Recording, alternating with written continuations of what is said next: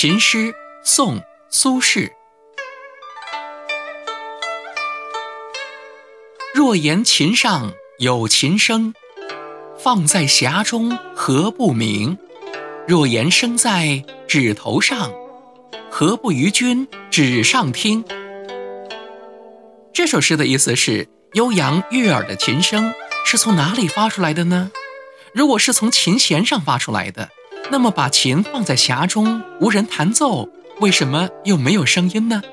如果说琴声是从琴师的手指上发出来的，怎么又不从他的指头上去听取琴音呢？